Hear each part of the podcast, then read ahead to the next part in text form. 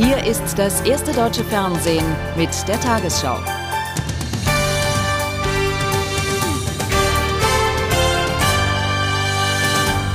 Guten Abend, meine Damen und Herren. Bundesgesundheitsministerin Schmidt drängt die gesetzlichen Krankenkassen, die Kostenentlastungen im kommenden Jahr für Beitragssenkungen zu nutzen.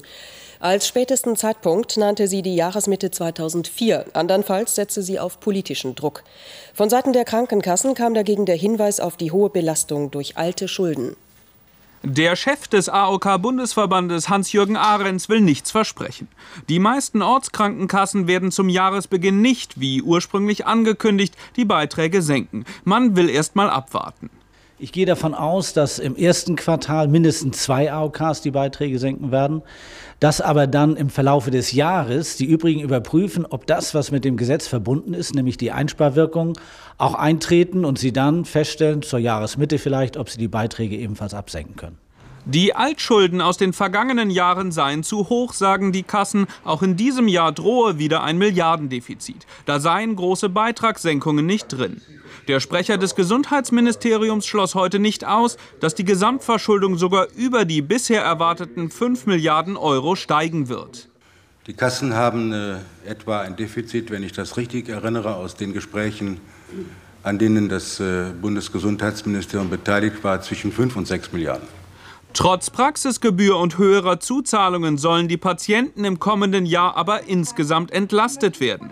Das Ministerium will daher die Krankenkassen auf Beitragssenkungen spätestens zur Jahresmitte verpflichten. Die Ministerin geht davon aus, dass äh, Einsparungen dann auch von den Kassen in dieser Weise verwendet werden. Das anderes Handeln wäre contra legem. Ein Gesetzesverstoß also. Doch was man im Ministerium unternehmen will, wenn die Kassen nicht senken, diese Frage bleibt bislang unbeantwortet.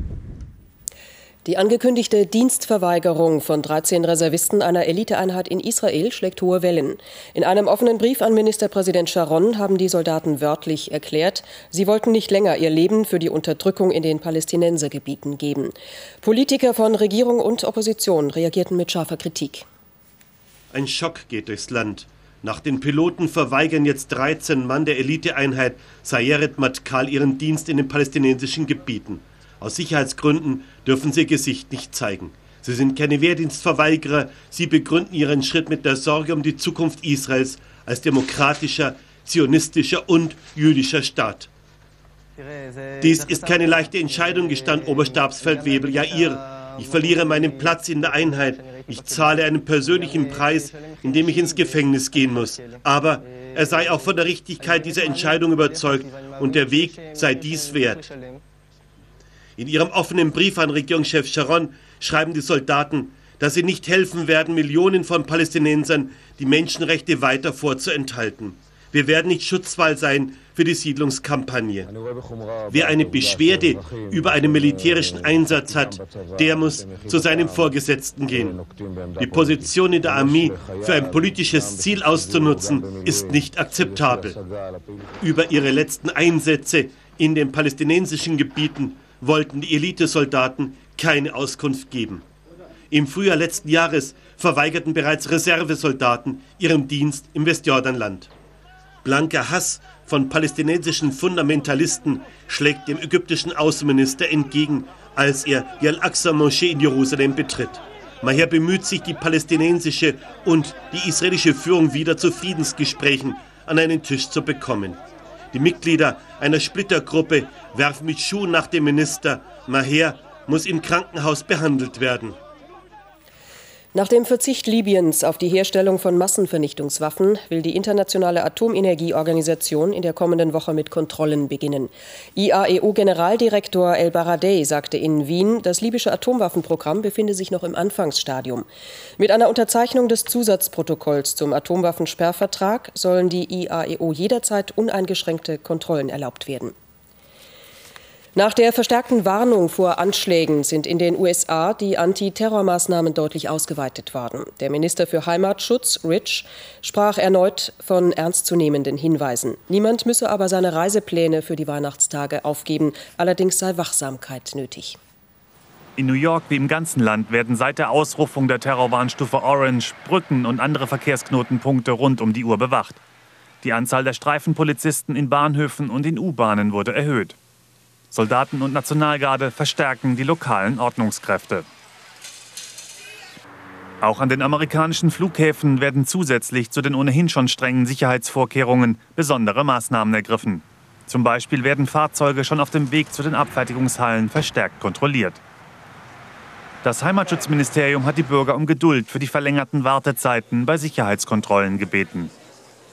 Es ist beängstigend, was passiert hier eigentlich? Es gibt bestimmt Wege, die Sicherheitsmaßnahmen zu umgehen. Aber im Moment fühle ich mich sicher. Ich bin ehrlich gesagt mehr wegen der Grippewelle besorgt. Der Heimatschutzminister hat am Morgen den Präsidenten über die Lage unterrichtet. Die US-Regierung, sagt Tom Rich, unsere Partner in den einzelnen Staaten und Kommunen und die Sicherheitsexperten im ganzen Land sind alarmiert. Wir arbeiten 24 Stunden, sieben Tage die Woche. Dass die Warnung vor einer hohen Terrorgefahr so kurz vor Weihnachten ausgesprochen wurde und die drastische Wortwahl der Verantwortlichen zeigt, wie besorgt die Regierung in Washington ist. Das Heimatschutzministerium befürchtet, dass die neuen Attacken in ihrem Ausmaß größer sein könnten als die Terroreinschläge vom 11. September 2001. Rund neun Monate nach dem Mordanschlag auf den serbischen Ministerpräsidenten Djindjic hat heute in Belgrad der Prozess begonnen. Angeklagt sind mehrere Angehörige von Mafia und Elitepolizei, unter ihnen auch der mutmaßliche Scharfschütze, der den reformorientierten Politiker im März getötet haben soll. Djindjic galt als pro-westlich und hatte den jugoslawischen Ex-Präsidenten Milosevic an das UN-Tribunal in Den Haag ausliefern lassen. Ein Prozess in einem Gebäude mit einschlägiger Tradition. Das Belgrader Militärgericht wurde mit EU-Geldern modernisiert. Die 21 Angeklagten werden hinter schusssichere Glaswände geführt. Mehr als 100 Verteidiger sitzen vor kiloschwerem Beweismaterial. Der Hauptangeklagte Zvezdan Jovanovic, einer der Führer des Belgrader Mafia-Clans Semun, hatte nach eigenen Aussagen die tödlichen Schüsse auf Djindjic abgefeuert. Er hat dieses Geständnis inzwischen jedoch widerrufen. 15 weitere Angeklagte in diesem Prozess sind flüchtig. Gegen sie wird in Abwesenheit verhandelt. Neben dem Mord an Djindjic werden den Angeklagten 14 weitere Mordanschläge und eine Reihe weiterer Verbrechen zur Last gelegt. Insgesamt 208 Straftaten. Zentraler Punkt ist jedoch der Mord an Djindjic. Der charismatische Ministerpräsident hatte aus Serbien einen Rechtsstaat machen wollen und sich deshalb auch mit der Mafia angelegt. Dies wurde ihm zum Verhängnis. Am 12. März wird er am Eingang des Regierungssitzes in Belgrad erschossen. Hier Bilder vom Tatort. Die Leibwächter schieben den Getroffenen in ein Auto, rasen zum nächsten Krankenhaus. Jegliche Hilfe kommt freilich zu spät. Am Abend eine erste Stellungnahme des Verteidigers von Jovanovic. Ich habe gefordert, sagt Nenad Vukasovic, dass der Prozess gegen die Attentäter von Djindjic abgetrennt wird, weil nur dadurch die Würde unseres Landes und die des Gerichtes gesichert werden kann. Die meisten Beobachter zweifeln freilich daran, dass hier im ehemaligen Militärgericht die Hintergründe des Djindjic-Mordes überhaupt aufgeklärt werden. Nach mehr als fünf Jahren Haft hat das hessische Justizministerium den früheren Terroristen Hans-Joachim Klein begnadigt. Der 56-Jährige befinde sich nach Ministeriumsangaben bereits auf freiem Fuß. Das ehemalige Mitglied der revolutionären Zellen war 1975 am Überfall auf die Wiener OPEC-Konferenz beteiligt. Damals hatten Terroristen drei Menschen getötet und 70 Geiseln genommen. Klein war 2001 wegen Mordes, Mordversuchs und Geiselnahme zu neun Jahren Freiheitsstrafe verurteilt worden. Das Kammergericht Berlin hat die zerschlagene Neonazi-Rockband Lanza als kriminelle Vereinigung eingestuft. Es verurteilte drei Mitglieder unter anderem wegen Volksverhetzung und Aufstachelung zum Ausländerhass. Von ihnen sei eine Gefahr für die öffentliche Sicherheit ausgegangen. Der Sänger und Texter der Gruppe erhielt als Rädelsführer eine Haftstrafe von drei Jahren und vier Monaten. Zwei Angeklagte bekamen Bewährungsstrafen. Ursache für das schwere Busunglück an der belgisch-französischen Grenze war offenbar Übermüdung des Fahrers. Das hätten Untersuchungen an der Unfallstelle und Zeugenbefragungen ergeben, teilte die Staatsanwaltschaft in Mons mit. Zehn der elf Todesopfer stammten nach ihren Angaben aus Deutschland, eines kam aus Bosnien. Das Ergebnis der Obduktion des getöteten Busfahrers liege noch nicht vor. 40 rote und gelbe Rosen. Die Unglücksstelle zwei Tage nach dem Unfall. Inzwischen sind alle Spuren beseitigt. Erst seit heute steht die Identität der Toten fest, denn einige waren bis zur Unkenntlichkeit verbrannt. Zur Unglücksursache sagt der Staatsanwalt, die schlüssigste These ist die, der Fahrer ist eingeschlafen und er ist erheblich zu schnell gefahren. Doch das erklärt nicht, warum der Bus sofort brannte. Ein Verkehrssicherheitsexperte glaubt, dass einer dieser lockeren Betonpoller unter den Bus geriet, dann die Elektrik und die Benzintanks aufriss. Ein Kurzschluss zusammen mit über 300 Litern auslaufenden Dieseltreibstoffs lösten dann den Brand aus, so die Theorie. Man muss also prüfen, ob nicht zusammenhängende Poller oder eine ganz andere Art der Absperrung dafür gesorgt hätten, dass der Bus einfach abgeleitet worden wäre und damit das Brandereignis nicht eingetreten. Hier in diesem Beerdigungsinstitut in Südbelgien findet morgen Nachmittag die Trauerfeier für die Opfer und ihre Angehörigen statt. Unterdessen wird der deutsche Busunternehmer ein eigenes Gutachten in Auftrag geben, um zu prüfen, inwieweit die Beschaffenheit der Autobahn am Unfallort mitursächlich für diese Katastrophe war. Sollte sich dieser Verdacht erhärten, dann droht dem belgischen Staat eine Schadensersatzklage in Millionenhöhe. Mietverträge dürfen für einen bestimmten Zeitraum das gesetzliche Kündigungsrecht für Wohnungen ausschließen. Der Bundesgerichtshof entschied heute, entsprechende Vereinbarungen verstießen nicht gegen das 2001 reformierte Mietrecht. In dem konkreten Fall gaben die Richter einem Vermieter Recht, dessen Mieter in einem Vertragszusatz auf sein Kündigungsrecht für die Dauer von mehreren Jahren einseitig verzichtet hatte. Im September 2001 trat sie in Kraft, die Mietrechtsreform. Wichtigste Neuerung, die Kündigungsfristen. Für Mieter generell drei Monate, für Vermieter gestaffelt. So vereinbaren inzwischen immer mehr Vermieter mit ihren Mietern andere Kündigungsfristen. Im konkreten Fall verzichteten Mieter für die Dauer von 60 Monaten auf ihr gesetzliches Kündigungsrecht. Als sie früher kündigten, kam es zum Streit. Die Vermieterseite berief sich auf Vertragsfreiheit, aber auch praktische Gründe für längere Kündigungsfristen. Nun, er kann natürlich längerfristig planen. Die Umkosten, die auch entstehen, etwa bei Renovierung, bei Umzug, die jeden der beiden Vertragsparteien belasten, die will man natürlich kalkulatorisch erfassen. Und das ist bei bestimmten festen Mietlaufzeiten natürlich leichter zu handhaben.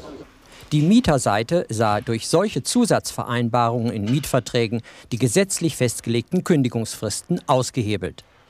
Dem widersprachen die Bundesrichter. Durch den vereinbarten Kündigungsverzicht würden gesetzliche Kündigungsfristen nicht verändert. Der Mieter verzichtet zwar für einen vertraglich festgelegten Zeitraum auf das ordentliche Kündigungsrecht, aber nach Ablauf des Kündigungsverzichts schließen sich wieder die gesetzlichen Kündigungsfristen von drei Monaten an. Mit der heutigen Mietrechtsentscheidung, es ist übrigens die sechste Grundsatzentscheidung nach der Mietrechtsreform aus dem Jahre 2001, haben die Bundesrichter noch einmal ausdrücklich die Vertragsfreiheit beider Parteien betont. Mieter und Vermieter können längere Kündigungsfristen vereinbaren, müssen es aber nicht. Der Kapitän der tschechischen Nationalmannschaft, Pavel Nedved, ist Europas Fußballer des Jahres. Der 31-jährige Mittelfeldspieler von Juventus Turin konnte sich bei der Wahl europäischer Sportjournalisten gegen den Franzosen Thierry Henry und den Italiener Paolo Maldini durchsetzen. Michael Ballack landete abgeschlagen auf Platz 20. Hans Meyer ist neuer Trainer von Hertha BSC. Die Berliner verpflichteten den Thüringer bis zum Ende der laufenden Saison. Meyer soll den Vorletzten der Fußball-Bundesliga vor dem Abstieg bewahren. Der 61-Jährige hatte seine Karriere eigentlich schon beendet und war zuletzt als Spielerbeobachter für Borussia Mönchengladbach tätig. Das größte und teuerste Kreuzfahrtschiff der Welt, die Queen Mary II, hat die Werft im französischen Saint-Nazaire verlassen. Die britische Cunard Line übernahm das 345 Meter lange und 74 Meter hohe Schiff. An Bord des 640 Millionen Euro teuren Luxusliners können mehr als 2600 Passagiere untergebracht werden. Nach dem Unfall mit 15 Toten im November fiel die Feier bescheidener aus als zunächst geplant. Am Samstag wird die Queen Mary II im englischen Southampton erwartet. Und nun die Wettervorhersage für morgen, Dienstag, den 23. Dezember. Nach Abzug des Orkantiefs profitieren der Süden und Osten Deutschlands morgen von einem Hochdruckkeil, der sich von Frankreich bis nach Polen erstreckt. Der Nordwesten bekommt es mit dem Ausläufer eines Tiefs zu tun. Heute Nacht kann es an den Alpen und am Erzgebirge noch länger schneien, sonst klart es auf. Später ziehen von Nordwesten neue Wolken mit Schneeschauern ins Land. Am Tag ist es von Ostfriesland bis zum Saarland stark bewölkt und es fällt etwas Schnee. Im Osten und Süden bleibt es trocken und es wird überwiegend heiter. Der stellenweise noch stürmische Nordwestwind flaut in der Nacht ab und dreht auf südliche Richtungen.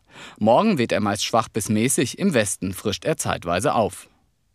Die Nacht wird frostig bei Temperaturen zwischen minus 2 und minus 8 Grad, an den Alpen bis minus 13 Grad. Am Tag in der Osthälfte Dauerfrost bei minus 6 bis 0 Grad, im Westen Werte um den Gefrierpunkt. Am Mittwoch bleibt es im Süden und Osten sonnig, trocken und kalt. Im Nordwesten wird es milder und es fällt Regen oder Schnee.